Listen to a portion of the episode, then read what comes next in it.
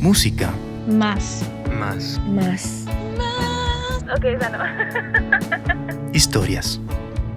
Aquí empieza el campamento imaginario, donde las historias corren libres por el pasto, como adorables criaturas del bosque, que acercándose curiosas, nos ofrecen a cambio de una caricia un relato para descubrir lo que ocultan las canciones.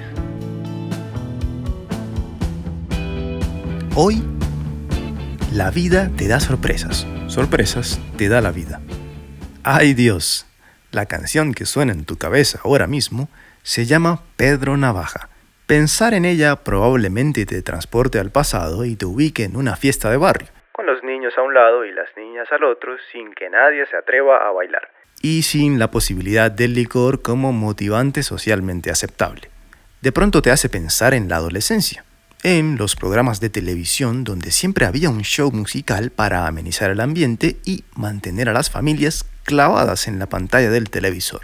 Tal vez te lleva a los años 80 cuando tus héroes musicales eran gente viviendo la vida al máximo, sin sentir aún los dolores que llegan cuando le prendes 30 velitas a la torta de cumpleaños.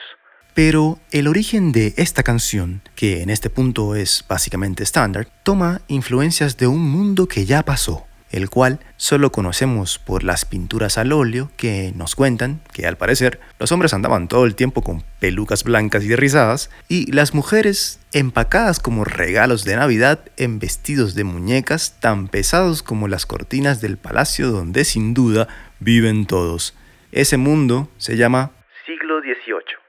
De la ópera a la salsa hay un par de pasos. En 1728, Londres vio por primera vez The Beggar's Opera, que en realidad era más bien una sátira a la opulenta ópera de la clase alta italiana de la época. Su temática representaba a manera de parodia personajes políticos y criminales, hablando de forma general de la desigualdad social y comparando ladrones y prostitutas con sus contrapartes burguesas. Nadie, ni los adivinos de la época, hubiesen podido imaginárselo, pero de esta obra saldrían dos elementos que dibujarían una línea a través del tiempo que llegaría hasta nuestra era, y posiblemente seguirá corriendo por varios siglos más. El primero es el concepto del bajo mundo. El segundo es un personaje llamado Capitán McHeath. Ahora peguemos un salto tremendo piso fuera lava. Pero a nivel histórico.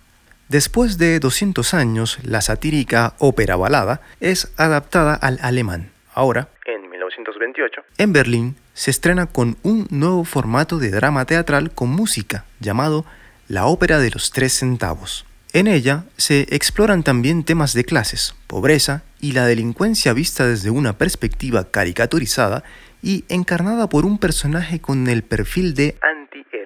Se trata del mismo McHeath, que ahora, en vez de ser capitán, es el más grande y notorio criminal de Londres. Además, en esta adaptación tiene su propia canción de introducción y se llama The Ballad of Mac the Knife, porque Mac the Knife y McHeath son la misma persona. De Mac the Knife a Pedro Navaja por la vía del jazz. El personaje malo, pero simpático, generó fascinación y su canción dentro de la obra tenía ganas de salir sola a hacer un hit. Entonces viene Louis Armstrong montado en una nube de jazz y deja llover su versión refrescando al mundo de paso. Luego viene Bobby Darin en 1958 y hace la versión definitiva y más popular de la historia. En este punto, la canción está lejos de ser ópera, balada o musical. Es swing de principio a fin y domina las listas de popularidad. Esto hace que muchos artistas la graben y hagan sus propios tributos. Mientras tanto, abajo en Panamá, un Rubén Blades de 11 años se la gozaba en la radio. 20 años más pasaron y Rubén, ahora hecho todo un representante de la salsa, empieza a conectar los puntos que unidos formarán la figura de Pedro Navaja en para colorear de su cabeza. Entonces se sentó a entrelazar sus ideas, Primero pensó local. Recordó que en Panamá, entrando los años 60, habían dos pandillas generando ruido en el país. Eran la pandilla de las zapatillas negras y la pandilla del diente de oro. ¿Suena familiar? Si no lo recuerdas, una de las estrofas dice así. usa un sombrero de ala ancha de medio lado zapatillas, por si hay problemas, salir volado. Lentes oscuros para que no sepan que está mirando y un diente de oro que cuando ríe se ve brillando.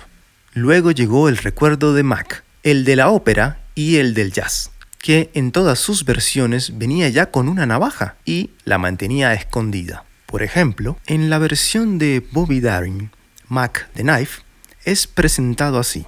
El tiburón tiene tremendos dientes, blancos, color perla, y los muestra. Solo una navaja tiene el viejo McHeath y la mantiene fuera de vista.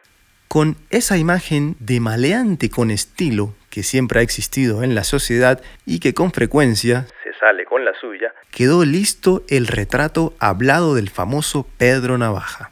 El escenario lo proporcionó la idea de un barrio peligroso en la ciudad de Nueva York, pero que podría entenderse como cualquier otro en América Latina. La palabra barrio es recurrente en las canciones de Blades, en particular para hacer referencia a los barrios duros o barrios de guapos. Es ahí donde viven algunas de sus canciones, que más que canciones son crónicas del Caribe urbano. Tal vez sea por esa misma razón que el nombre real de Pedro Navaja es Pedro Barrios. Una historia tan real que se hizo legendaria.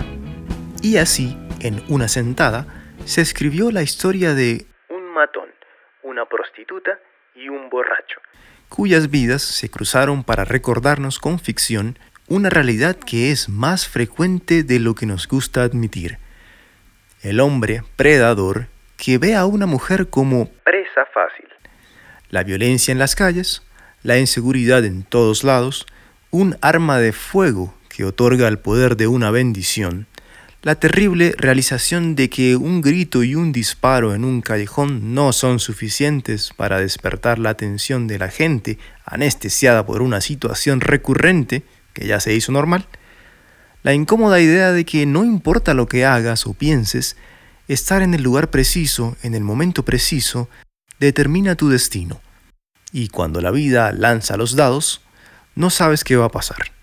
Puedes terminar sin nada mientras alguien más se aprovecha de tu desgracia y se va cantando desafinado.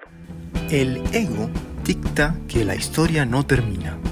Resulta que en 1984 el sello discográfico Fania vendió los derechos de la canción para la producción de una película llamada Pedro Navaja, basada en la canción.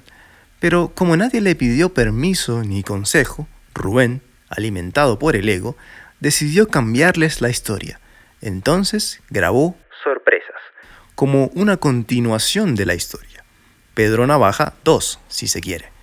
En esta nueva producción, Pedro resulta estar vivo y después de curarse con agua ardiente en un bar, sigue su vida siendo el capo de los malos.